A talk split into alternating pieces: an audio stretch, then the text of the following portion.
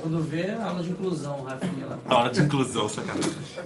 Então, bom, pessoal, nós estamos na carta 96 do Rav Kuk, como eu falei para vocês. é, O Rav Kuk é, tem um livro chamado Igrota Ariayá, são vários livros, de, são três tomos de cartas que mandaram para ele. E a gente vai, é, a gente vai para a, a, a gente está estudando a carta faz muito tempo que a gente não, não estuda, então vou dar um resumo rapidinho do que a gente viu até agora.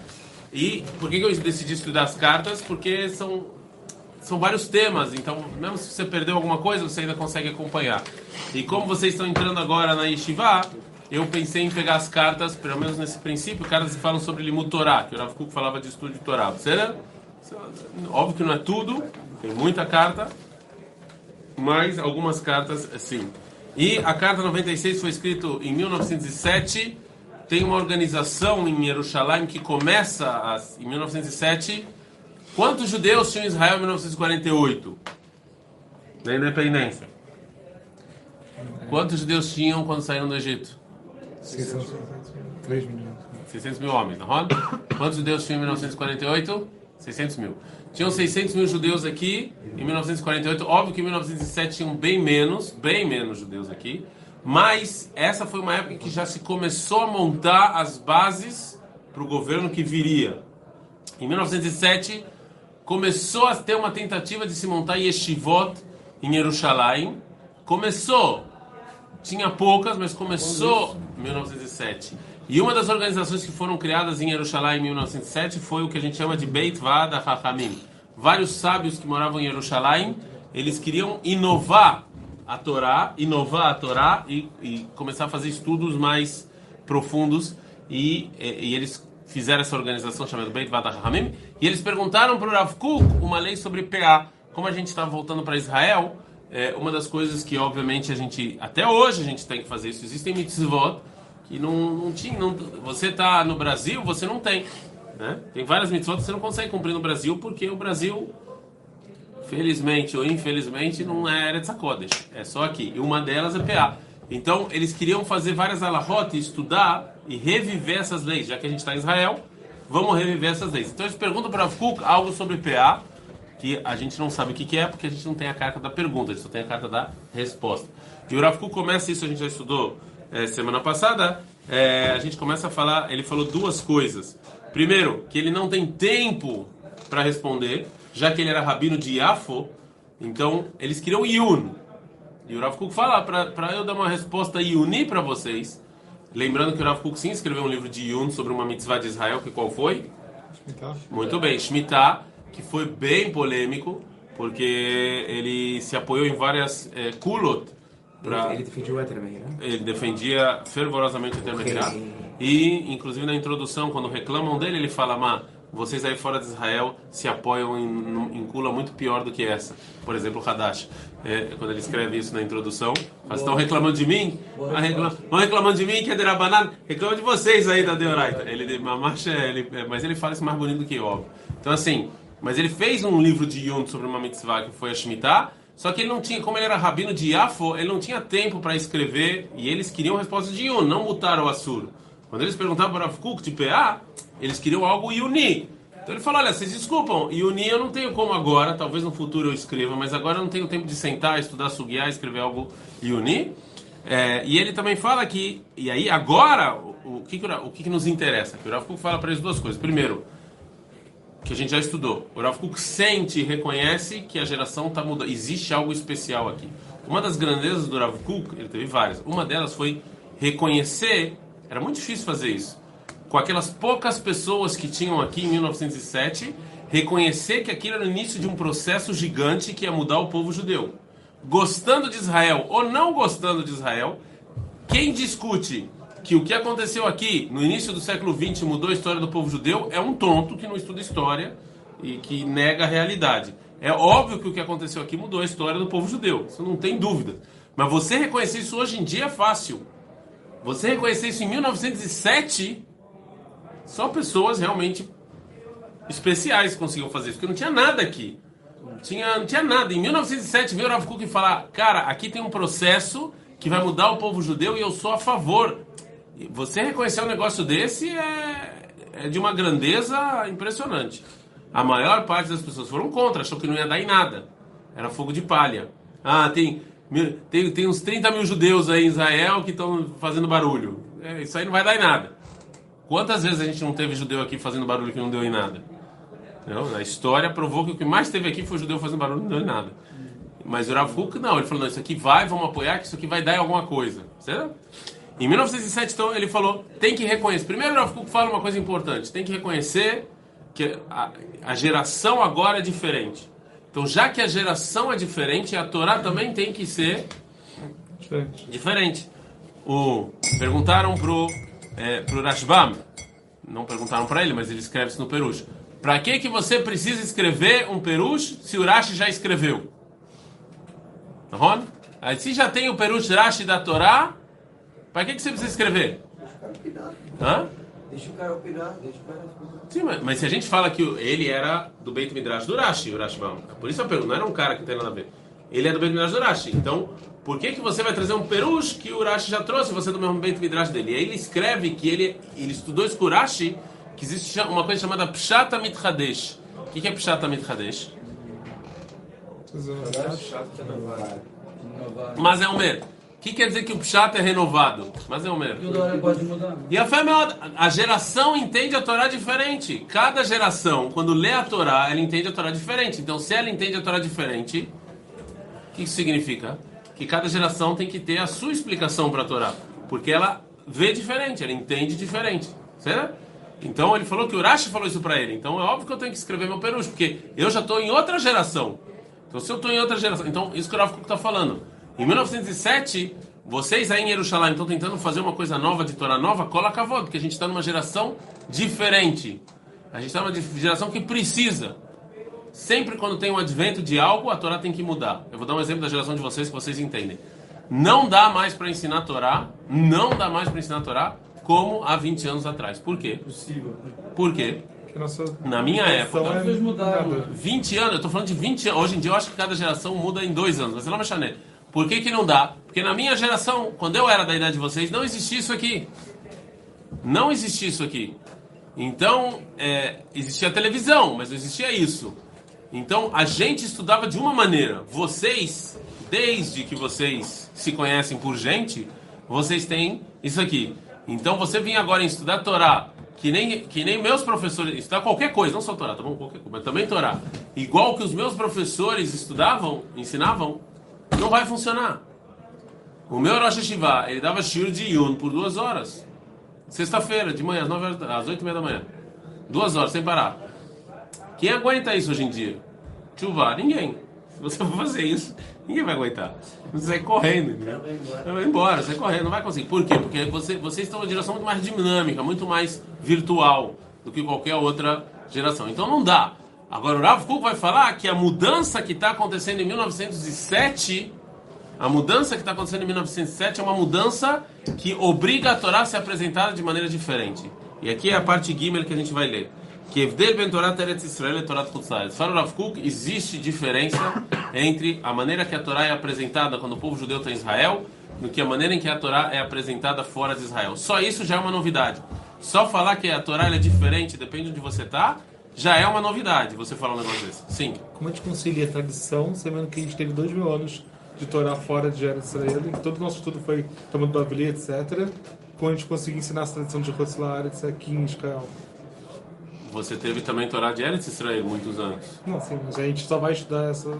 Não, o Rav ok, vamos ler o Rav. Ele não vai falar que isso só... Bom, não é que o Rav vai falar tudo que foi escrito fora de Israel apaga. Ele não vai falar, óbvio que não. Ele não é isso. Mas o- a maneira de pensar aqui e a maneira, olha só. Antes, uma introdução pequena, algo que é óbvio, mas mesmo sendo óbvio, vou ter que falar. A gente acha, eu vou falar isso como um axioma. Se alguém aqui não entender, não gostar ou, ou achar que a frase está mal feita, pode vir discutir com. Pensem, reflitam reflitam sobre o que eu falei e depois venham discutir, tá bom? Mas é isso é verdade, verdade. A maneira de você olhar o mundo influencia em como você vai ver a Allahá, ok? A Allahá não é uma coisa fixa que objetivo tem coisas que sim, mas não tudo. Que não, não importa o que você pensa, não é verdade. A filosofia, a filosofia influencia a maneira que você vê a Allahá e como você vai lifsok a Allahá. Tá claro? A sua filosofia influencia a maneira que você vai lifsok alahá. Então, se eu for para um rabino que pensa X, a alahá vai ser uma. Se eu for para um rabino que pensa Y, a alahá vai ser outra. Eu vou dar um exemplo tonto, mas que vocês conhecem. Você tem que ler Armir ou ler aquele? Depende. Depende do que você vai perguntar, Ron. Depende da coisa, né? escafada da pessoa, depende de muita coisa. Então, é óbvio, isso que a gente acha que ela é uma coisa só e que o que eu penso e a minha filosofia não influencia na Laha, isso aqui não existe. É óbvio que influencia. Se você vai no mundo Hassid, a Alaha vai ser uma. Se você vai no mundo Misnaged, a Alaha vai ser outra. Se você vai no mundo Sfaradi, eu não estou falando que vai ser completamente diferente. Vão ter coisas parecidas, mas não vai ser tudo parecido, porque cada um pensa de uma maneira diferente e isso influencia. Então, o Rav Kuk vai falar, não é que eu tenho que apagar tudo que Hazve Khalila, tudo que a gente estudou fora de Israel. Óbvio que não, mas o jeito de pensar aqui em Israel vai ser diferente. Então a Torá aqui é completamente. Você estudar a Torá, o Rav Kuk vai falar sobre isso. Você estudar a Torá aqui não é igual de você estudar a Torá no Brasil. Não é a mesma coisa. E não pode ser a mesma coisa. Certo? É outra coisa completamente diferente. Diz o Rav Kuk, "Evdel atzum venisgav ben Torat Eretz Yisrael e Torat Chul." Existe uma diferença enorme, abismal, entre a Torá em Israel e a Torá fora de Israel. Existe essa diferença, reconheçam. בארץ ישראל, שפע רוח הקודש מתפרץ לכל, על כל תלמיד, תלמיד חכם שמבקש ללמוד תורה לשמה. Fala Rav Kuk, primeira diferença. Aqui em Eretz Israel, a, a Ruach HaKodesh, ela entra no rol também. Fora de Israel, existe uma separação clara entre rol e Kodesh. Tem faculdade e tem yeshiva. Você na faculdade é A, você na yeshiva é B. Em Eretz Israel não existe essa separação. O Kodesh, ele entra dentro do. Certo? Aqui você é lixeiro, você está fazendo uma mitzvah. Tá claro isso? O lixeiro aqui está fazendo uma mitzvah. Que mitzvah ele está fazendo? Está limpando a terra de Israel. Está fazendo uma mitzvah. Talvez até de oraita, não é ideia. O cara aqui que ele é que ele trabalha na bolsa de valores, ele está ajudando a economia do povo judeu. Então, o Kodesh, ele entra no rol obrigatoriamente. No Brasil, não. No Brasil, você trabalha para quê? Você trabalha para ter dinheiro. Zé, o ponto final. Agora, para que serve esse dinheiro? Tzedakah? Me chané. Mas é para isso. Para mais nada. Aqui você trabalha para quê? Para ajudar o povo judeu. É completamente diferente. Não- é uma diferença abismal. Não tem, não é. Aqui você está fazendo mitzvah, qualquer coisa que você está fazendo. Se, se sua intenção é ajudar o povo judeu, qualquer coisa que você vai fazer, está fazendo mitzvah. Eu vou contar uma história para vocês. A própria Peló meu- trabalha com ela Hã? a própria Peló trabalha com ela sendo fim nela mesma, em vez só de um meio para ter para. Exato. Oh, o Rav Kuk vai chegar nisso aqui. O, o trabalho ele não vira um, não, não é um meio, é um objetivo por si só. Teve uma pessoa, o meu Rosh Shiva, Orav- Orav- Orav Amital, ele estava no ônibus, ele fala Yiddish, ele já faleceu já, mas é, ele era da Hungria, ele sobrevivente do Holocausto, vamos chané. E aí ele viu uma pessoa lá da Hungria também falando Yiddish que não estava não tava se acertando. Ele foi perguntar para ela, em Yiddish. né? Ela falou que ela estava visitando a Israel porque ela estava pensando em morar aqui, que ela mora na Europa. Aí ele perguntou, Nu, o que, que você achou? Ela falou, esse país aqui é estranho. Falou, por quê? Ele falou, até os goianos são judeus aqui. por quê? Porque tem trabalhos que a gente está acostumado, no Brasil, por exemplo, motorista de ônibus. Não vai te falar Shabbat Shalom. E não vai estar ouvindo uh, música judaica. Não vai, porque lá... Frentista do posto da Shabbat Shalom. Isso aqui... Hã? Frentista de posto da Shabbat Shalom todas as festas. né? um frentista no posto em Genópolis. Ceder. Quando você está no gueto, Ceder. Mas aqui você vê isso no, no Israel inteiro. Será? Tem que fazer um um É, é. Ceder, o cara que está lá trabalhando, vai fazer isso. Aqui, o cara vai ouvir Avraham Fried. Aqui, até as profissões de góis são judeus, entendeu? Aqui a coisa é diferente. Vekal vachomer al kibbutz shel talmid chacham veruach haklali. Agora tem outra coisa, duas coisas. Primeira coisa, que o, que o Kodesh entra no rol. O único lugar em que o Kodesh entra no rol é em Israel. Não existe nenhum lugar, não importa quantos judeus tenham. Até nos Estados Unidos. Não existe. Só aqui você trabalha e faz mitzvah porque está ajudando o povo judeu. Acabou, não tem. O resto é separado.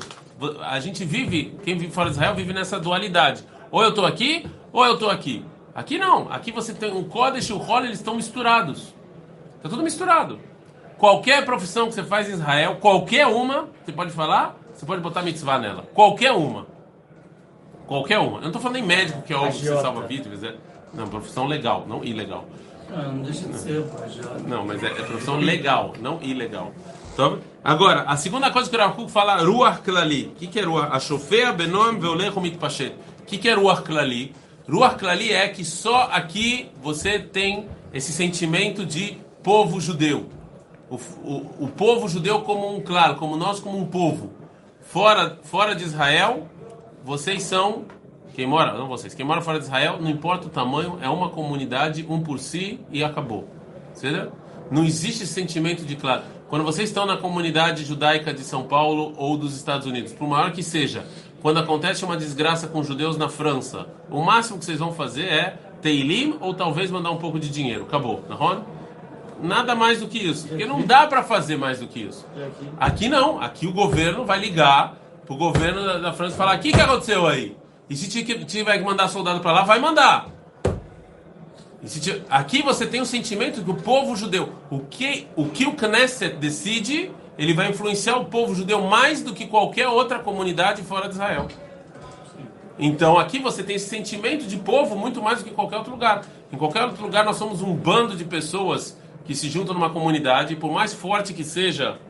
Então fala Rav Kuk, a gente vai continuar quinta-feira, mas essas duas coisas, é óbvio que elas vão ter que ter você tem que ver a diferença na Torá também. Isso que aqui a gente sente um povo, isso que aqui o Kodesh entra no Hol, isso aqui é óbvio que isso também vai ser diferença no jeito de ouvir a Torá, no jeito de eu estudar a Torá. Teve um, eu só vou dar esse último exemplo acabou. Teve uma teve uma um estudo muito grande sobre doação de órgãos, certo? Doação de órgãos. Agora, isso aqui é uma pergunta ilhati, não para a comunidade judaica de XYZ é uma pergunta Ilhati para o povo judeu. O povo judeu doa órgãos ou não? Quem decidiu essa pergunta foi quem? Foi Rabbanut Arashit Israel. O Ravovadia. Foi uma das pessoas que teve que decidir se o povo judeu doa órgãos ou não. Isso aqui é uma pergunta do povo judeu, não da comunidade XYZ, que por maior que seja, é só aquelas pessoas lá. Entendeu? O que decidiu o Rav XYZ daquela comunidade? Beceder, é para aquela comunidade. Aqui não, aqui é o povo judeu. Então é óbvio que você vai olhar a Torá de maneira diferente. É óbvio. Você não vai entrar nisso agora. Zé Sheila Ilhatit, Vezé, tem. Que sim podia. E, e, se não me engano, se você quiser doar, vocês têm que. É, com autorização de um rabino. Não me engano, é assim que funciona. Porque eles têm medo que você desligue a máquina. Não, Michané, não vai entrar nas horas. Ah? Os dois ontem que morreram, a mãe do. Não, assim. É porque a, a, pergunta é se é morte cerebral ou coração. Certo? Se, se, se é morte cerebral, você pode doar órgão. Se é coração, você não pode. Então, assim, Zelam mas vocês estão entendendo que aqui é uma visão muito mais do povo? É o, o que, que o povo judeu vai fazer? Você olha a Torá de maneira diferente. Um dos argumentos que foi usado na Arabanuta, é óbvio que esse não foi argumento dela, mas o argumento é: não pode ser que o povo judeu só vai receber órgãos e não doar. Está entendendo? Existe aqui uma visão muito mais ampla do que aquela visão. Então, falou Rav Kuk, é óbvio que essas duas coisas vão influenciar você como vê a Torá. Então, óbvio que você estudar em Israel vai ser completamente diferente do que você estudar fora de Israel. Fora de Israel, você vai ficar preocupado com o quê? Com a tonga da mironga do cabulelê. Com o detalhe do detalhe do detalhe do detalhe, porque é isso que você pode fazer. Você não fazer mais nada. Mas você pode decidir governo, exército, guerra. Alguém no Brasil está interessado sobre a opinião de vocês sobre isso? Não. Mas aqui é o contrário. Aqui a gente vai dar opinião sobre isso. Então, quais são as perguntas que a gente vai falar aqui? As perguntas que você vai debater aqui são perguntas muito mais do povo do que o detalhe do detalhe do detalhe do detalhe do detalhe. Então é óbvio que a Torá de Eretz Israel vai ser diferente. É óbvio. Certo? Por essas duas coisas. Vai, ele vai acrescentar mais pontos, mas por agora paramos aqui.